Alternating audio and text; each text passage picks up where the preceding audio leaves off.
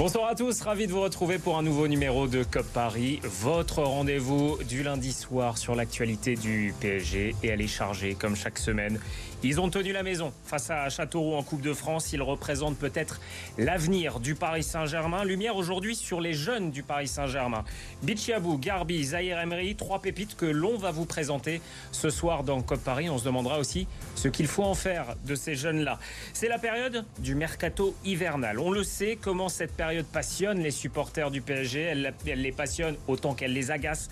Euh, parfois, les départs, les, arrivées, on verra avec nos invités les pistes, les tendances et les besoins du Paris Saint-Germain. Et puis comme chaque semaine, toute l'actualité de vos, vos, clubs, de votre région, c'est dans Code Paris, c'est à la fin de l'émission. Et pour m'accompagner ce soir, Aurélia Grossman. Salut Aurélia. Salut. Ça va? Très bien. Euh, supportrice du Paris Saint-Germain et auteur pour Virage. Pour Virage, Podcast et euh, site internet. Podcast et site internet, exactement. Adrien Grenier aussi avec nous ce soir. Salut Adrien. Salut, ça va? Journaliste qui suit particulièrement l'actualité du Paris Saint-Germain, mais pas que. Pas que, mais football, surtout. beaucoup. Ouais, beaucoup de football. En vrai, la première ligue en ce moment, c'est un peu mon petit truc, euh, Mon petit péché mignon là, ouais. Ok, on verra. Peut-être qu'on aura besoin de toi sur euh, un affrontement Ligue des Champions, mais il faut d'abord passer le. Faut le passer le Bayern. Faut passer Donc le on va Bayern. pas, on va pas mettre la charrue avant les bœufs.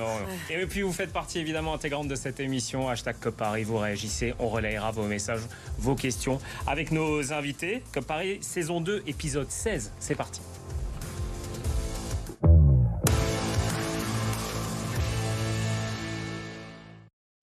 Notre image du jour, c'est la qualification du Paris Saint-Germain pour les 16e de finale de Coupe de France. C'était face à, Châteauroux. Une victoire 3-1 avec un 11 largement remanié par Christophe Galtier. C'est Ekitike qui marque en premier à la 13e minute. Châteauroux va égaliser. Ça n'a pas été simple comme match. Euh, cette rencontre face à, Châteauroux qui a été tenace. Le PSG bousculé va trouver la solution grâce à deux Espagnols. Alors les Espagnols en ce moment, ils n'ont pas forcément la cote au PSG, mais là ça a marché. Solaire à la 78e et Bernat dans les arrêts de jeu. Un match marqué par la titularisation des jeunes. Garbi, Zahir Emery, Bichiabou et l'entrée de Hosni également. Ce qui nous amène à notre premier thème ce soir. Partons à la découverte de trois pépites du Paris Saint-Germain. Et surtout, que faut-il en faire? Hashtag Cop Paris, vous réagissez, vous nous donnez votre avis. Avant de partir sur ce débat, déjà, est-ce qu'ils vous ont convaincu ces jeunes face à Châteauroux? Aurélia Bah, pas obligatoirement tous les trois face à Châteauroux, mais je veux dire, quand on a cet âge-là et qu'on rentre sur le terrain euh, dans un match officiel comme ça, euh, voilà, il y en a un des trois qui a fait une petite bourde, mais pour moi, il y a vraiment aucun souci. ça voilà, ouais. Mais vraiment, de loin, enfin, je pense que c'est parmi les meilleurs et, enfin, jeunes joueurs qu'on ait eu depuis très longtemps. On en a eu des très bons qu'on a laissé partir. Donc là, on a envie de les bichonner. hein. Adrien? Largement, largement, et je répondrai tout de suite d'emblée à un argument qui est de dire que c'est que le match contre Châteauroux. Euh, certains des joueurs qui leur grillent leur place habituellement, et je parle notamment de Solaire et Sarabia, malgré le but de Solaire, ont été absolument minables contre Châteauroux. Et je pèse mes mots parce que aussi peu peser dans le jeu de ton équipe et dans son animation, c'est gravissime.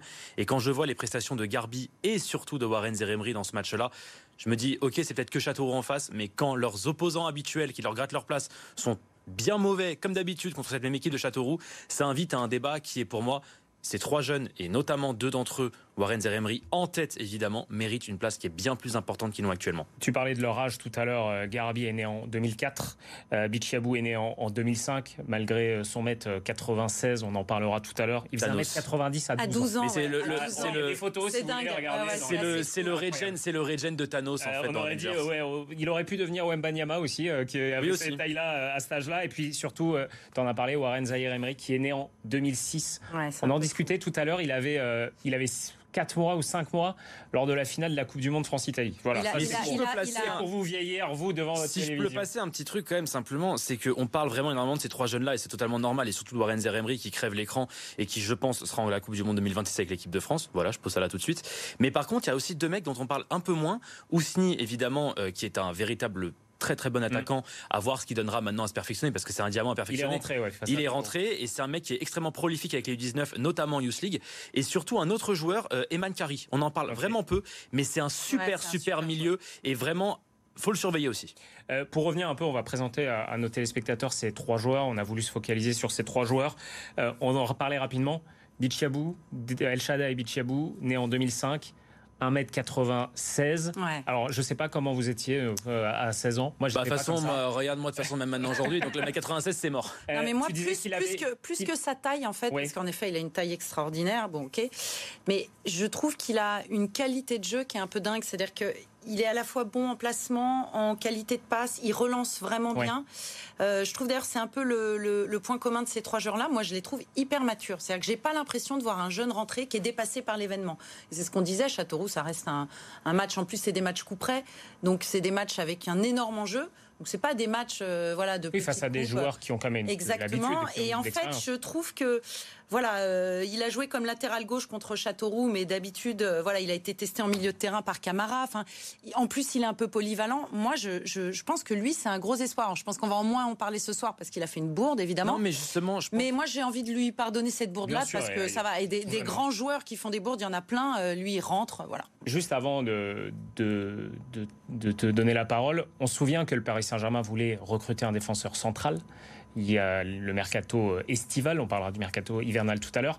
On a posé la question en conférence de presse à Christophe Galtier avant le match face à Lens si le dossier Skriniar et le défenseur central, c'était encore d'actualité. Écoutez la réponse de Christophe Galtier. Ce n'est plus d'actualité. Euh, nous avons un jeune joueur qui s'appelle El Shaddai qui a joué son premier match face à Strasbourg. Il a un potentiel énorme.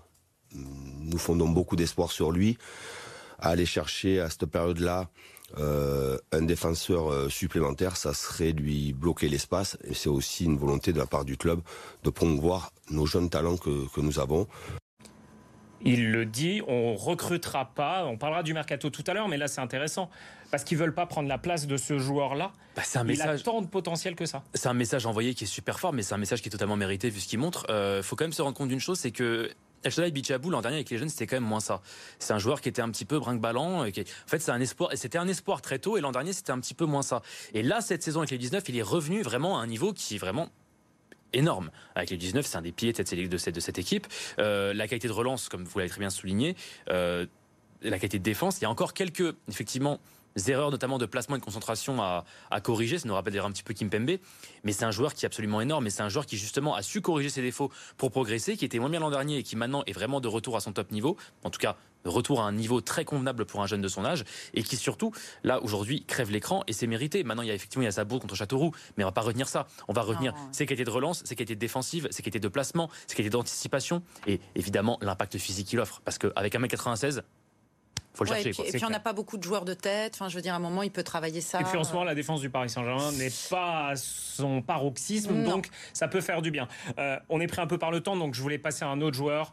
Peut-être, vous le disiez tous les deux, la pépite du Paris Saint-Germain, Warren Zahir Emery, né en 2006. Qui a battu le record de Mamadou Sakho. Hein. Exactement, le, joueur le plus jeune. Euh, qui a joué avec le, Paris Saint-Germain, 16 ans à peine. Mais... Euh, pareil, pareil que Bichabou, Aurélia, il a déjà une morphologie incroyable, il est très athlétique. C'est aussi un peu le poste qu'on a besoin au Paris Saint-Germain. Ce milieu relayeur offensif. C'est le poste qu'on cherche euh, en boucle depuis je ne sais pas combien de temps. Enfin voilà, on a on a recruté beaucoup. Voilà, depuis Mota en fait, depuis, le départ de Mota. C'est plus Matuidi. Oui. Ouais, Matuidi, c'est vrai, c'est plus Matuidi. Après, il est capable aussi de descendre. voilà. Mais moi, surtout, ce qui m'impressionne chez ce joueur, plus que ses qualités athlétiques, ça, c'est sa vista. Moi, quand je le vois jouer, j'ai l'impression qu'il voit tout ce qui se passe sur le terrain. Et ça, l'intelligence de jeu, c'est presque un truc, ça se travaille, mais lui, il a quelque chose d'inné. Euh, et ça, c'est pour ça que je pense que les autres sont des super joueurs en devenir, et je pense qu'ils vont être très forts, et qu'il faut les garder, et qu'il faut les faire jouer. Lui, je pense que ça va être un très grand joueur. Ah, ou alors on s'emballe, hein, mais hmm. il y a vraiment quelque chose dans sa manière de voir le jeu de, se placer, de, qui est vraiment impressionnante. Euh, ce joueur-là, on sent aussi que le Paris Saint-Germain, il y a cette rengaine qui revient ces derniers temps. Euh, on va parler du mercato, mais où on ne veut pas leur euh, griller la place et on ne veut pas les pousser vers la sortie, comme tu le disais tout à l'heure, on a pu le faire avec certains joueurs à l'époque. Parce qu'ils ont très bien compris la situation avec Warren Zeremri. Warren Zeremri, il faut poser les termes dessus et je le dis, Warren Zeremri est un joueur générationnel. Il faut se rendre compte du crack et de la pépite qu'on a actuellement au PSG entre nos mains. On a, comme tu l'as dit, un joueur extrêmement mature dans son jeu. Il est hyper calme. Mm. Hyper calme, mature dans son jeu, doué techniquement, intelligent dans son placement. Ce joueur a absolument toutes les qualités. Et il faut vraiment souligner son âge dans son cas. 16 ans, pour l'avoir vu jouer plusieurs fois en IRL euh, depuis le stade du Camp des Loges. Tu peux préciser pour. Euh, dans, le vrai, dans, le vrai monde, depuis le stade du Camp des Loges euh, en Major Youth League, il n'a pas 16 ans. Et le seul joueur qui m'avait fait cet effet-là, où je me dis, mais il est largement au-dessus des autres, d'un point de vue athlétique, d'un point de vue puissance, d'un point de vue impact. Peut-être une idée. Le seul que j'ai vu, c'est Xavi Simons. Ah, ok, ah, Avec- d'accord, je m'attendais à un autre. Mais... Non, le seul que j'ai vu, en fait, avec cet impact-là chez les jeunes du PSG, c'est Xavi Simons. Xavi Simons, qui l'an dernier n'avait absolument rien à faire en U19. On rappelle, Warren Zeremri a 16 ans et donne cette image-là. Euh, on les garde tous les trois, pas de prêt. Ça, c'est la. Alors, c'est pas le, le Je- même sujet pour le les trois. parler de, Parce qu'en Garbi. fait- J'ai plus qu'une minute. Voilà, en fait, des trois Galtier a, dit non. Gadi a- Galtier a dit non euh, sur le prêt à Lens euh, pour lui. Euh, Pour Par contre, Zahir Emery pour Pour Zaïre Zaïre Emery, Emery, ouais. par contre, euh, on parle quand même peut-être sur Garbi d'un. Ça a été prêt, démenti. hein. Ça a été Ouais, démenti. Ça a été démenti. Et à un moment donné, je suis désolé, mais aujourd'hui. S'ils font ça, c'est vraiment vraiment. Non, mais aujourd'hui, aujourd'hui, ni Bichabou, ni Warren Zeremri, ni Ismail Garbi ne doivent quitter le PSG dans le cadre d'un prêt. Il faut maintenant leur donner la place, il faut leur donner cette opportunité de jouer. Ces trois jeunes ne demandent pas à être titulaires à chaque match, pour l'instant c'est pas le cas. Ils demandent des minutes. Ils sont morts de faim, ils l'ont montré contre Châteauroux, et donc aujourd'hui aucun des trois doit partir en prêt. À quoi bon? On les a, ils sont mais on peut-être a déjà eu Kwasi, Coman, Mais pour finir- non, mais- Gabi, enfin, on mais en a surtout eu un- Dembélé, mais surtout on en une a- chose. On, en a 50. Quand ces trois joueurs sont plus déterminants que les autres qui sont à leur poste à l'heure actuelle, notamment Garbi à la place de, de Soler et Sarabia et Warren Zeremri également, à part Verratti et Vitien, il n'y a personne qui est vraiment devant lui aujourd'hui. Donnez-leur leur chance, on s'en fout de l'âge. Ils sont bons, on les fait jouer. On va voir ça. Il y a la Ligue 1, il y a la Ligue des Champions. On verra, hein, peut-être qu'ils auront quelques minutes, certains contre euh, le Bayern Munich. Il y a évidemment la Coupe de France. On verra ça. En tout cas, voilà, Christophe Galtier fait un petit peu jouer les jeunes et ça, on le voulait depuis quelques saisons, donc c'est un point positif. Ne bougez pas, on revient dans quelques instants. On va parler du mercato hivernal qui a déjà commencé. À tout de suite.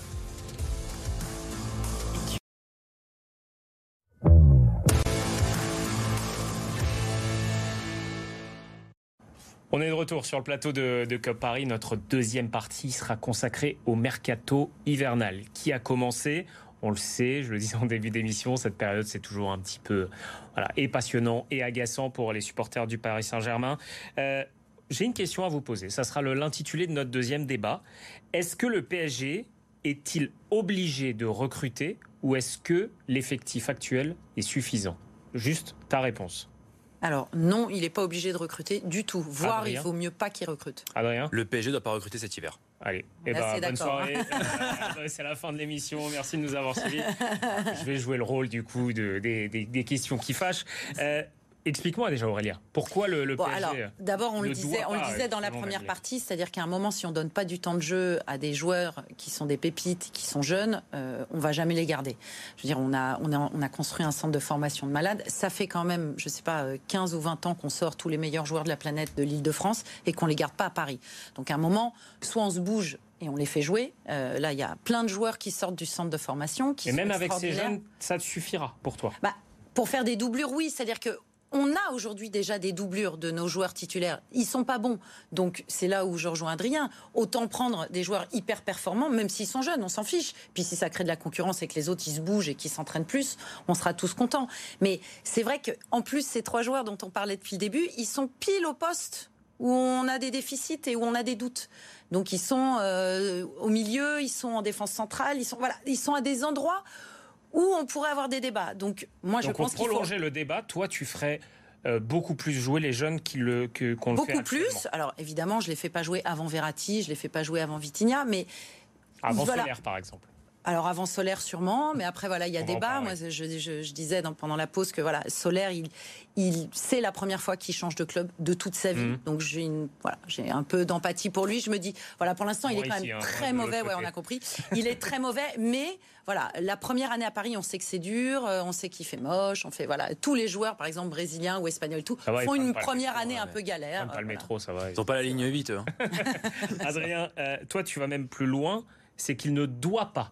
Pourquoi cette, euh, cette injonction? Mais déjà, deux choses. La première chose, pourquoi ne PSG ne pas recruter cet hiver? Premièrement, quel joueur aujourd'hui est disponible sur le marché et qui peut être titulaire le 14 février prochain face au Bayern? Alors le PSG a souvent créé le- la disponibilité grâce à son chéquier. Sauf qu'on est en hiver. En hiver, les clubs ne vendent pas Mm. ou à tarif exorbitant. Le, le PSG a déjà des problèmes avec le fair play financier actuellement. Donc on va pas en rajouter. Donc aujourd'hui, tu n'as absolument aucun joueur disponible pour être titulaire le 14 février prochain. Pourquoi recruter pour recruter? Parce que cette politique de recruter pour recruter, elle te mène à quoi? Elle te mène à la politique du loft l'été, où tu essaies tant bien que mal de bazarder tes joueurs et ça finit en prêt sans option d'achat avec prise en charge du salaire à 80%. Donc en gros, tu gagnes rien. Donc maintenant, arrêtons de recruter pour recruter. Le mercato du PSG et son recrutement, ça doit être clair. Un, des joueurs qui renforcent véritablement l'effectif. On parle là de top players. Si tu dois mettre 150 millions d'euros sur un mercato, je préfère largement 150 millions d'euros sur deux joueurs plutôt que 150 millions d'euros sur cinq joueurs qui sont moyens. Ça sert à rien. Donc le, le recrutement du PSG, ça doit être un des top players. Et pour le reste, avant de voir si pour le banc ou pour un poste ou combler un trou, on doit d'abord voir si on n'a pas un jeune qui peut potentiellement prendre cette place et être performant à ce poste-là. Là, si on regarde actuellement, le milieu de terrain, on a Warren Zeremri. En attaque, sur un poste de numéro 5, on a Ismail Garbi. En défense, en poste de numéro 4, on a Salah Bichabou.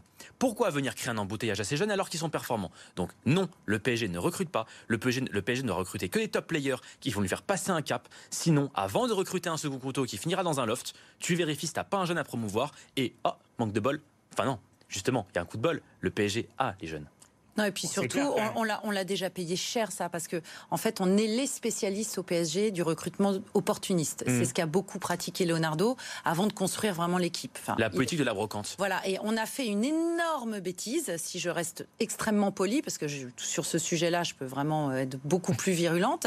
Euh, quand on recrute Donnarumma, euh, je veux dire, on a à ce moment-là quasiment un des deux ou le meilleur gardien au monde.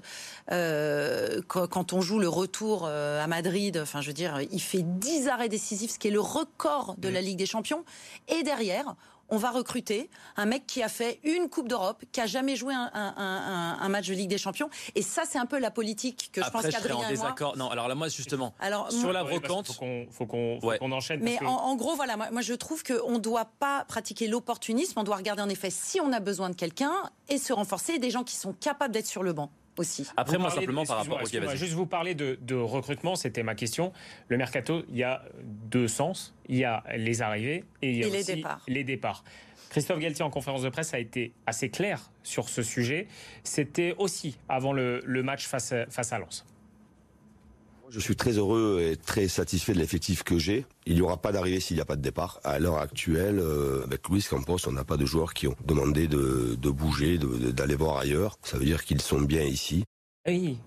Euh, oui, on était en train de discuter pendant le, du on débat, on débat. et puis du débat.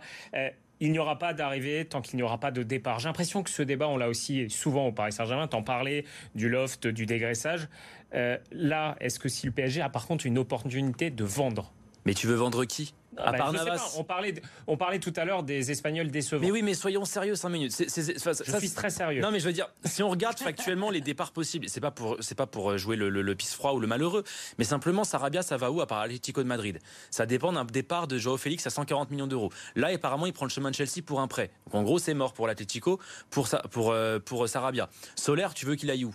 Nulle part. Personne veut lui. il veut pas partir. Il veut pas partir. alors, Bernat, a, Bernat, a un genou en miettes et est surpayé. Parce que Bernat a 8 millions d'euros par an. Il faut quand même en parler de ce qu'il propose actuellement. Et puis l'autre, c'est qui? Fabien Ruiz. Fabien Ruiz, bon, euh, voilà, il vient d'arriver cet été, tu veux pas, tu veux pas le bazarder maintenant. Mais Fabien Ruiz. Et puis on a un problème de salaire, c'est-à-dire que nous, qui veut acheter nos joueurs, c'est-à-dire qu'ils veulent bien les acheter, mais, après toujours le même problème. sur le salaire. C'est toujours le même problème. Mais Comme on surpaye les joueurs, bah, pour les pour les laisser partir, c'est toujours. Très compliqué. Mais c'est un problème qui existe au PSG depuis des années. Ça fait depuis des années qu'il y a ce problème-là et il est pas encore. Bah, il est pas encore résolu parce que forcément la politique, la politique de l'autre DS d'avant, bah, il y a encore les encore les de ces bêtises. L'autre question euh, sur le recrutement, cette fois, on, on a fait le débat la semaine dernière sur la défense, qui est quand même assez en difficulté. On l'a vu, Marquinhos qui est dans le doute complètement. Sergio Ramos, on sent l'âge qui arrive. Kipembe qui enchaîne les blessures. Euh, on parlait des jeunes, très bien. Mais à ce moment-là, euh, même si, si Kipembe ne revient pas face au Bayern Munich, s'il a une rechute, est-ce que euh, on n'en a vraiment pas besoin dans cette défense? Déjà, moi, je vais déjà dire. dit que je poserais les questions. Ouais, mais alors une première chose, justement, moi, je vais répondre sincèrement, c'est que le meilleur défenseur du PSG cette saison, c'est Danilo Pereira. Hmm. Voilà, ça c'est la première chose. C'est le meilleur défenseur du PSG cette saison. C'est notre vient, soldat. Vient ensuite Kimpembe, vient ensuite Ramos parce qu'il crie, et vient ensuite Marquinhos qui est complètement aux fraises. Moi, de toute façon, de toute manière, je plaide pour, euh, pour une solution par rapport à Marquinhos. La solution, la solution par rapport à Marquinhos, c'est que c'est un mec qui a besoin d'un fresh start, qui a besoin d'un véritable renouveau, d'un nouveau départ. À l'heure actuelle. traduit cette fois. Voilà, j'ai traduit. pour moi, euh, le, le, renouveau de Marquinhos, ça passe par un repositionnement au milieu de terrain, poste qui connaît déjà l'époque Tuchel. Il a besoin de re-avoir des repères, il a besoin de se, de se reprendre des repères, voilà, tout simplement. Danilo, qui lui recule d'un cran dans un poste où il est meilleur, parce qu'on voit qu'au milieu de terrain, il a des difficultés. En défense centrale, ses lacunes sont masquées, voire complètement comblées. Premier réglé. Inversons. Revenons je ce que faisait pas Toufal. du tout d'accord. Gagne, Pas du gagne tout en d'accord flexibilité. Pour finir simplement, gagne en flexibilité vite. dans vite, gagne en flexibilité dans ces cas-là en ayant tes deux latéraux qui sont des pistons, gagne en flexibilité d'un système à 3 voire à 4, enfin d'un système à 3 ou à 4 quand tu es en cours de match. Pour moi, c'est la solution parfaite. Alors non, euh, Tourelle faisait ça parce qu'il voulait absolument, il n'était pas content qu'on ait recruté Danilo et c'était aussi une manière de montrer qu'il n'était pas content, donc c'était un peu énervant à l'époque. Et moi, je trouve que Marquinhos, il a mis beaucoup de temps à être performant sur ce poste et il y était très malheureux. Et je pense pas qu'un fresh, un fresh start, euh, ça soit de le remettre à un poste où il est malheureux. Moi, je pense, mais je vais être vraiment mauvaise, hein, je pense qu'ils ont un gros problème de gardien tous, qui sont dans le doute et que ça leur fait beaucoup de mal d'avoir un mec à l'arrière, parce que d'avoir un gardien en qui on n'a pas confiance. euh, moi, je pense que Marquinhos, quand, bah, je suis désolée, en 2019 avec Navas, c'est un des meilleurs euh, Je- défenseurs du monde. Oui, Donc à un Marquinhos, moment, Il a pris beaucoup de coups derrière la tête. Ouais. il a pris beaucoup de euh, coups derrière la tête. Il a pris beaucoup de coups derrière la tête. On sait que les Brésiliens, en plus, c'est des, c'est des tendres et des, et des voilà, c'est des sensitifs.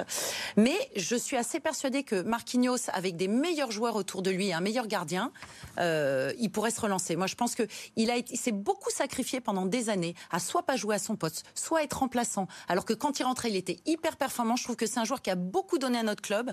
Et pour moi, on doit lui laisser sa Je trouve chance. que le pro- je trouve que le procès de Naruma est absolument injuste. Eh ben, on, on fera un nouveau Je- débat. Je t'ai fait un, on va dire à tes spectateurs, je t'ai fait un signe, c'est fini. Il fallait que tu rajoutes un truc. Fallait Mais que je réponde. Le débat sur non mais le débat sur les gardiens, on l'aura dans Cop Paris parce qu'il est très intéressant. On vous a, on vous a posé la question. Euh, le PSG est-il obligé de recruter ou son effectif actuel est suffisant? C'était très serré. 53 pour il faut recruter, 47 pour l'effectif euh, suffit. Euh, on a eu des réponses, notamment voilà au milieu de terrain en défense, c'est ce qui est revenu le plus souvent. Vous le savez, à la fin de Cop Paris, comme chaque semaine, l'actualité de vos clubs, de votre région, c'est préparé cette semaine par Gaël Biche. En football, les féminines du Paris Saint-Germain ont rejoint les huitièmes de finale de la Coupe de France. Une victoire sans éclat, 3 buts à 1 sur la pelouse d'Orléans, pensionnaire de deuxième division. Ilstet et Diani permettent d'abord aux Parisiennes de mener 2-0, mais les joueuses de Gérard Prêcheur encaissent un but sur une erreur d'appréciation de la gardienne. Gueyoro met finalement le PSG à l'abri avec un troisième but. Les Parisiennes connaîtront leurs futurs adversaires ce mardi. En rugby, les matchs se suivent et se ressemblent pour le Racing 92, troisième match consécutif sans victoire en championnat pour les Ciels et Blancs, battu 17-12 dimanche soir sur la pelouse du champion de France en titre Montpellier. Aucun essai pour le Racing qui s'empare malgré tout du bonus défensif. Les Racingmen sont cinquième du top 14 après 15 matchs. Dynamique opposée pour le Stade français qui a signé samedi une quatrième victoire de suite en championnat. Les soldats roses ont largement battu Castres 26 à 7 à Jambouin grâce notamment à deux essais. Les joueurs de Gonzalo Quesada sont solides deuxième du top 14 à trois points seulement du leader toulousain. Enfin en basket aussi, tout sourit à Paris qui s'est imposé pour la troisième fois d'affilée vendredi soir sur le parquet de Fos-sur-Mer. Victoire 72 à 65. L'Américain Tyrone Wallace a terminé qu'au meilleur marqueur du match avec 18 points au compteur. La belle série du Paris Basket permet au club de la capitale de remonter à la 11e place de Betclic Elite. Nanterre de son côté s'est incliné 84-78 sur son parquet contre Cholet alors que Boulogne-le-Valois reçoit l'Asvel ce lundi. C'est déjà fini. Ça passe vraiment trop vite. C'est trop vite. Hein Ouais, Ouais, vraiment. très rapide. Merci à tous les deux. On n'a Ah, pas eu le temps de se disputer animé. sur les gardiens. La prochaine Ouais. fois que je viens, on, on se dispute sur les gardiens. Ouais, Prochaine alors fois facile. sur les hein. gardiens. Ouais. Merci à tous les deux. Merci, Merci, à, à en, en régie, à, à Lucas aussi qui est aux manettes. Passez une excellente soirée. Merci à lundi prochain pour Cop Paris. Eh oui. Ciao. Bonne soirée.